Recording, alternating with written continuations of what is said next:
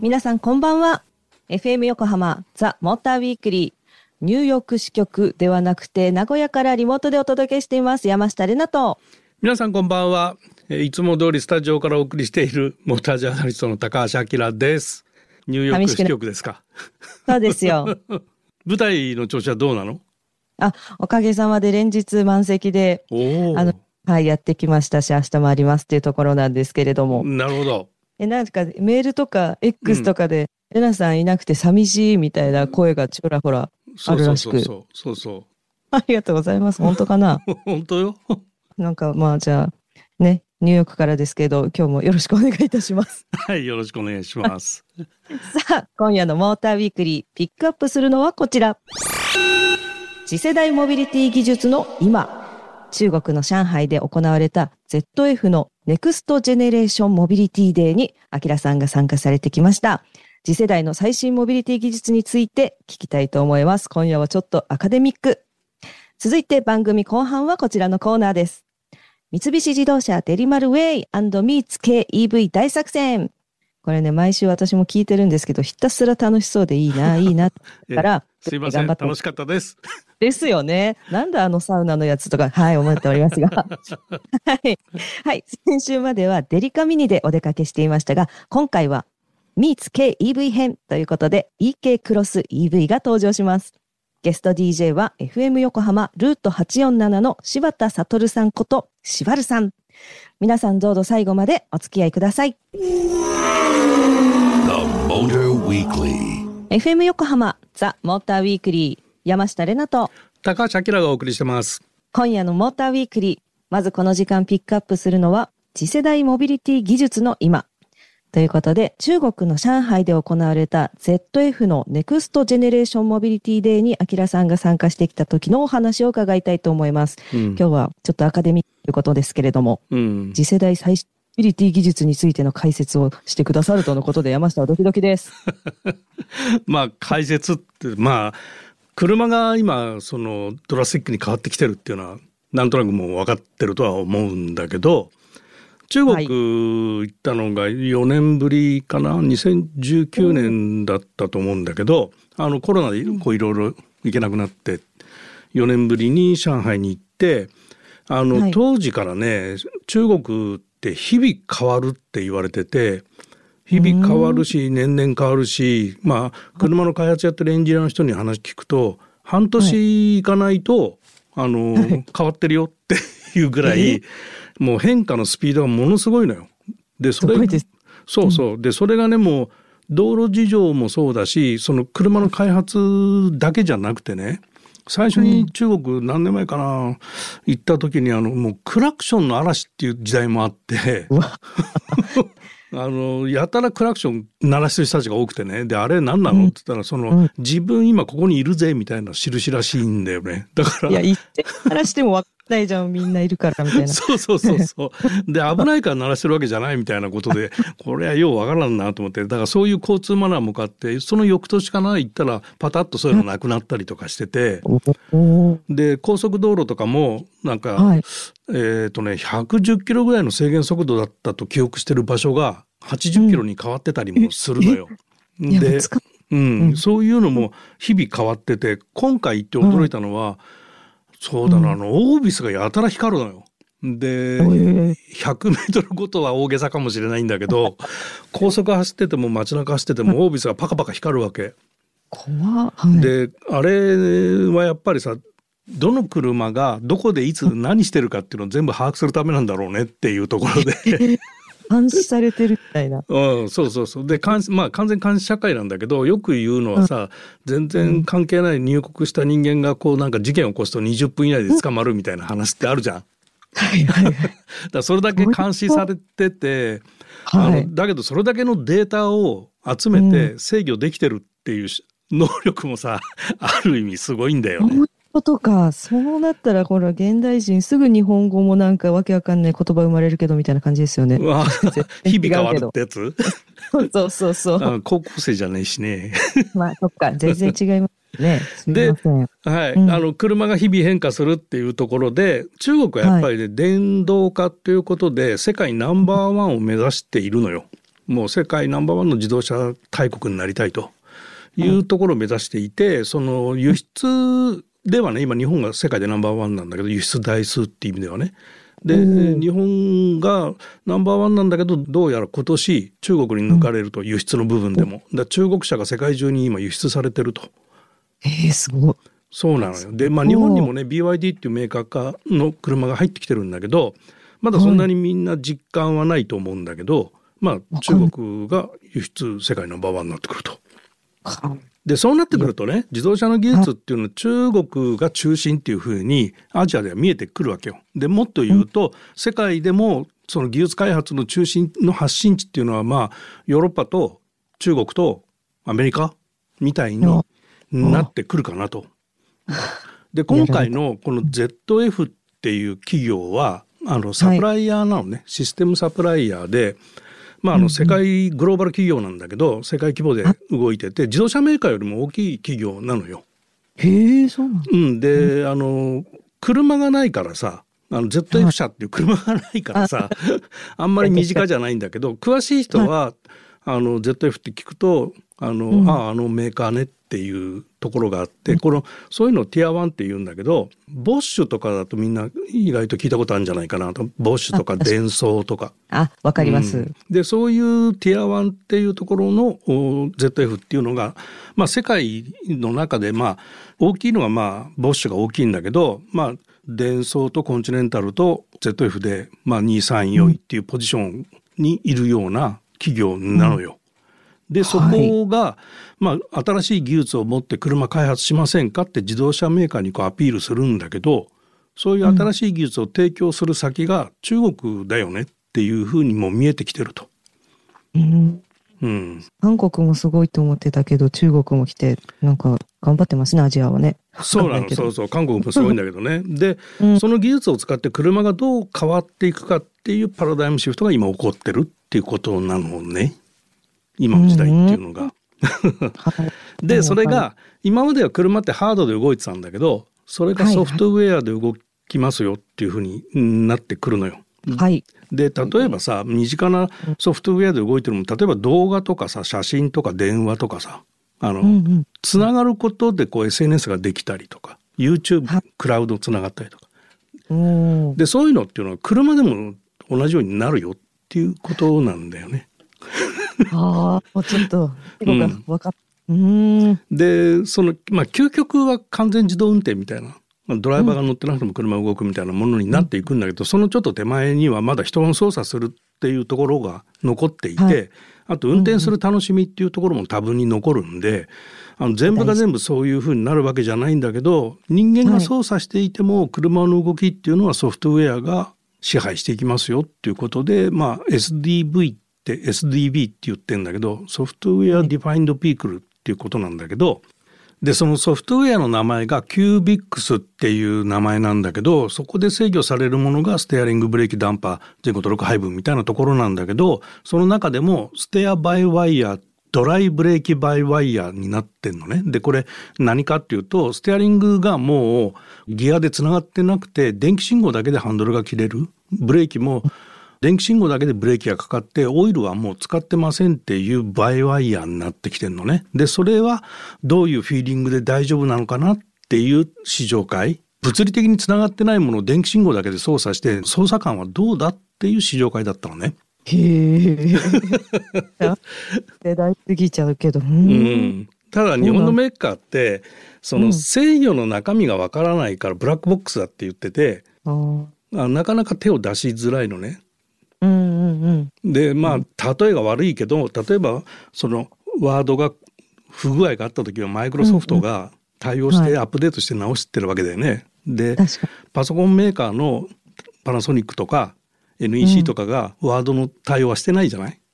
はい、したりしてない。してないでしょ？ょだから、うんまあキュービックスにもし不具合があったら ZF が対応すればいいのかなとでカーメーカーがやるべやるものじゃなくてもいいんじゃないかと、ところがカーメーカーはそんな、うんあのパソコンのソフトウェアみたいなレベルじゃなくてもっとハイレベルなことで不具合があると事故につながるから、絶対的にトラブルが出てはいけないわけよ。だからそこをすごく担保したいんでブラックボックスであることを嫌がっていて何かの不具合がないかっていう検証をものすごくカーメーカーはしたがるわけね。ところがうん中国はそういうところがバンバンいっちゃってるわけよ。だから電動化で差がついてきてるのっていうのは、まあ、そこら辺のカーメーカーの考え方の違いっていうのもあって日本のメーカーはみんなそこをちょっとねあのいや、うん自分たちで開発しますっていうふうにどうしてもなっちゃうっていうのがあるから。国民性なのかな。うんただうん ZF はさっき冒頭で言ったように自動車メーカーよりも大きい企業だったりもするんで、ある自動車メーカーよりはね全、ええはいうんまあトヨタよりは大きくないんだけど そこまでは大きくないんだけどまあでもそういう大企業であるしもう歴史も100年以上続いてる企業だし、うん。あのそういう意味では信頼のおける企業が作ったソフトウェアなんでそういうのをはい。積極的に取り込んでテストを繰り返して市販化に結びつけるっていうのも一つの手じゃないのかなっていうのは個人的には思った試乗会でした。うわ、こう話聞いてるだけでなんかうんドラえもん宇宙なんちゃらのどこどこみたいななんかね、そう宇宙がいっぱい出てきて、うんなんか私の脳みそはそれです今。はい。っ はい。ていうわけで、アキラさんが参加してきた ZF の Next Generation Mobility Day の様子は番組ウェブサイトに掲載しておりますので皆さんぜひご覧ください。きっと読んだ方がもっとよくわかる。The Motor Weekly. さあ、このコーナーは、三菱自動車のデリカミニや EK クロス EV に乗っていろいろな場所にドライブにお出かけしたり、様々なアウトドアアクティビティにチャレンジしたり、さらに FM 横浜の DJ ともコラボして大冒険に出かけます。今夜はいよいよ EK クロス EV の登場ですね、アキラさん。はい、えー今回はですねルート847とかいろんな番組で DJ で活躍してるね柴田悟さん、えー彼と一緒に、えーチャレンジしてきたんですよ。でその EK クロス EV で、えー EV デビューした様子をお聞きください。三菱自動車デリマルウェイミーツ KEV 大作戦えまたなんかね、え僕のタイトルコールで始まるとなんか違和感があるんですけどもまたあの三菱の軽自動車で、えドライブ出てますで今回のゲストはですねドライブデート好きってことで強烈なアピールが 実はあった方なんですがこの方に来ていただきました。えー毎週土曜日夕方4時からルート847日曜日はカリウシランドの番組を担当している DJ の柴田悟でございます。どうぞよろしくお願いします。柴田さんよろしくお願いします。萩原さん初めましてということで。はじめまして。実はあのたびたびですね番組は聞かせてもらっています。あそうですか。ありがとうございます。なんといっても僕あの土曜日ね、はい。い、つも生放送6あ時半に終えた後に、よくあの着替えて、うん。スタジオ飛び出して、うん。横浜の街を走っているんですよ。あランニング。その際はい。たびたびモーターウィークリーをあはい、聞かせていただいておりましたので、ランニング好きですもんね。そうなんですよ。一応これでもはい、あの なんとか走ってるんですけども、なかなかあのお腹周りの浮き輪の肉が取れなくて、年とともに大変なんですけれども、え一応ランニング好きということになっています。そうなんですね、はい。えでもドライブデート好きでもあるんですよね。まさにそうですよ。今日女性いないんですけどね。いやいや逆に申し訳ないなと思うのは、えいつもうん。割と若い女性の方を横に乗せて、あきらさん楽しげに話しているとい俺？うイメージが俺？あるんですが、逆に僕ですいませんっていう。えあじゃあお互いすいませんということで はい。だってなんかアウトレット行ったりだとか、そうですね。なんか楽しげにしてる様子は聞いていましたけれども、ええ。今日はあの、え柴原さん走ってもらうことで、そうらしいです ええ。ね。それをちょっと傍観しようかなと思ってます 一緒に走らないですか？いやいや無理無理。そうですか？無理無理無理。だって僕びっくりしたのがだって今回のこの取材のあの概要がメールでついこの前送られてきまして、ええ。えー走れる格好の準備をお願いしますって書いてあったんですよ。あいや車で走っていくのは聞いたけども、うん。走れる格好ってどういうことだと思って、ああ、えなるほランニングのことだったみたいな。そうですね。ええ。ちょはいっとびっくりしたんですけれども。はい。えで早速なんですけどね、はい。はい。あの今日乗ってもらうのは、うん。この池クロス EV はい。なんですけど、まあ、はい。電気自動車なんで、うん。充電時間が必要なんですよね。そうなんですよね。でその充電してる間何しようかなっいろんなことができると思うんですけど、はい。柴原さんだったら、うん。ランニングかなってことを俺ちょっとディレクターに言ったら この企画になったってことななんですよ。るほどなるほど。ちなみにはい。充電というのは1回充電何分ぐらいなんですか？あの急速充電ははい。30分ですね、じゃあ5キロ程度走れちゃいますね。あそんな走れちゃうんだ。すげえ。キロ6分で。おー。5キロ。お大体あのいつも朝ランとかあの仕事と仕事の合間30分空いていたら5キロ走ってますんで。ーなるほど。いやーそれは嬉しいですね。うん楽しい取材になりそうですね。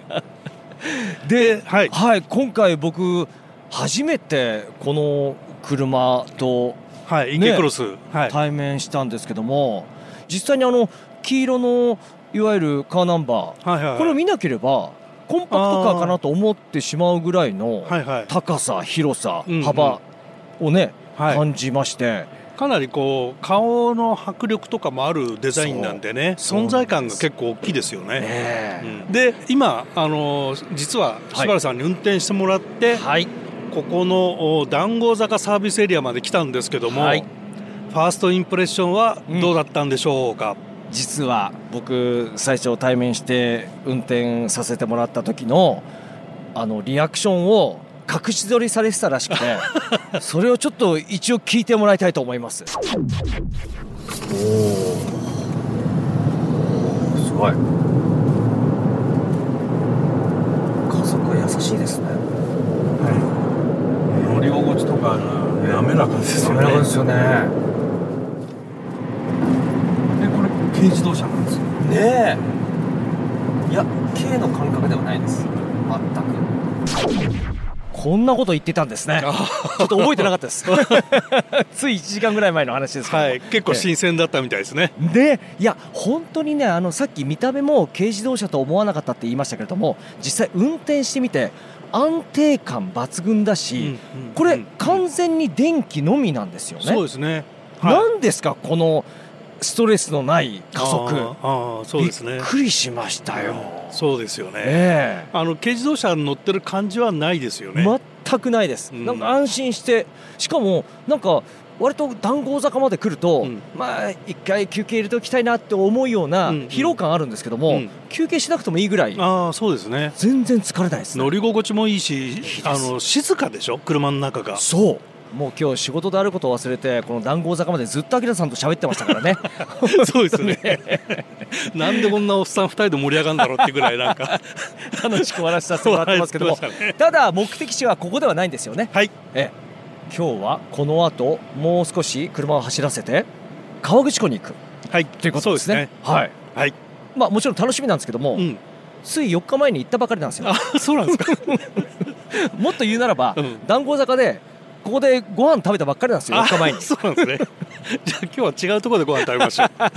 わかりました。はい。じゃあよろしくお願いします。よろしくお願いします意気投合という感じですね。なんか。なんかねよく喋りましたはい なんか、これはこれで楽しそうだからいいな、私も行きたいっていうとこですけど、うんいよいよ、なんか走ったり、なんかするんですか？来週は。来週はね実際にあの河口湖であの柴原さんにランニングジョギングしてもらってるのねでまあ当然俺は走らないんだけど その30分充電してる間まあ彼がジョギングしてる間ねあのやることがないんでちょっとあることを仕掛けを考えてですね、えー彼の戻ってくるのを待って待ち受けてたということなのでお楽しみにしてください。アキラさん走ってないんかいっていうとこなんです。はい無理無はい、理。楽しみです。無理だよね。はい。それではここで、リスナーの皆様にプレゼントのお知らせです。デリカミニ公式キャラクター、デリマルのオフィシャルグッズの中から、今月はポケットタオルを毎週1名の方にプレゼント。詳しい応募方法は、この後エンディングでお伝えします。三菱自動車デリマルウェイミーツ KEV 大作戦。来週もお楽しみに FM 横浜ザ・モーターウィークリーエンディングのお時間となりました。今夜は上海で行われた ZF の Next Generation Mobility Day の様子。そして三菱自動車デリマルウェイミーツ KEV 大作戦。ルート 847DJ の柴田悟さんが EV デビューの模様をお届けしてまいりました。なんか今週は野郎二人のランランルンランランがね来週も続くということで楽しそうでいいですね。はいはいはい。すいません。いつも楽しくて。羨ましい。はい。ということで、プレゼント告知、ここでいきたいと思います。デリカミニ公式キャラクター、デリマルのポケットタオルを1名の方にプレゼントします。欲しいという方は、住所、氏名、電話番号、番組へのメッセージをご記入の上、メールでご応募ください。宛先は tm.fm 横浜 .jp tm.fm 横浜 .jp 当選者の発表は発送をもって返させていただきます。たくさんのご応募お待ちしています。ということで、ここまでのお相手は山下れなと、モータージャーナリストの高橋明でした。また来週